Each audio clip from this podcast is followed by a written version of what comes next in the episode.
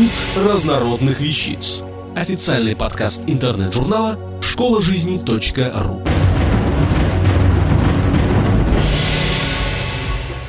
Александра Гаджи. Когда заводить второго ребенка? Если уж родители одного ребенка твердо решили для себя, что хотят второго, возникает вполне логичный вопрос – когда? Если как следует подумать, напрашиваются только три возможных варианта, в каждом из которых есть свои плюсы и преимущества. Давайте рассмотрим их подробнее. Года через 2-3. Этот вариант хорош тем, что у малышу достанется множество вещей по наследству от старшего. Родителям не придется ломать голову над тем, куда пристроить коляску и кроватку, кому отдать все вещи, из которых старший ребенок уже вырос, а просто выкинуть их жалко. Ведь всегда лучше, когда полюбившиеся вещи остаются в семье, а не переходят кому-то из знакомых. Огромный плюс такой небольшой разницы в возрасте еще и в том, что малышу, когда он немного подрастет, будет интересно играть со старшим братом или сестрой. Это позволит маме больше времени посвятить себе или домашним делам, ведь оба карапуза будут увлечены общим занятием и не станут мешать маме. Что касается маминой карьеры, то тут тоже находятся свои положительные стороны. Получается так, что пристроив младшего кроху в садик, мамочка спокойно сможет полностью посвятить себя работе и своему карьерному росту. Ей придется брать очередной декретный отпуск только в том случае, если она отважится на рождение третьего малыша. Лет через семь, когда старший ребенок уже пойдет в школу. В этом случае получается так, что старший ребенок уже не требует к себе столько внимания и времени, как раньше. И мама может почти все свое время уделять второму малышу.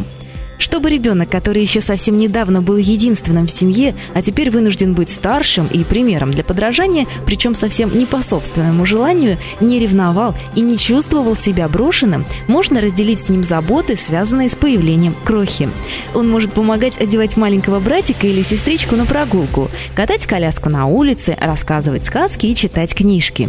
Это поможет ему почувствовать себя нужным в его активно растущей семье. Лет через 18. Этот вариант подойдет только в том случае, если первый ребенок был рожден довольно рано и маме самой сейчас не более 40 лет. Естественно, старшему ребенку в таком возрасте уже не требуется активное вмешательство в его жизнь со стороны родителей. Вполне возможно, что к этому времени он уже обзаведется собственной семьей. А если там уже будут и свои дети, то это еще лучше, ведь малышу всегда будет с кем провести вечер и поиграть. У него с самого детства будет близкий друг. А иметь племянника или племянницу своего возраста, вместе расти и развиваться, всегда интересно. Спустя столько времени после рождения своего первенства мамочке придется все переживать, как в первый раз, учиться всему с самого начала, ведь за столько лет все навыки забудутся и растеряются, появятся новые приспособления по уходу за детьми. Все это поможет маме вновь почувствовать себя молодой и счастливой, наполнит ее жизнь новым смыслом и придаст ей новых сил. Каждый человек выбирает наиболее подходящий для своей семьи вариант. И в любом случае, независимо от того, сколько лет пройдет между появлением на свет первого и второго малыша, мамочка, которая пошла на это, может смело собой гордиться. Ведь далеко не каждая женщина согласится на такой подвиг. Не побоюсь этого громкого слова, как рождение второго ребенка. Автор статьи «Когда заводить второго ребенка» Александра Гаджи. Текст читала Виктория Бобулева. Запись сделана 19 мая 2007 года. Институт разнородных вещиц.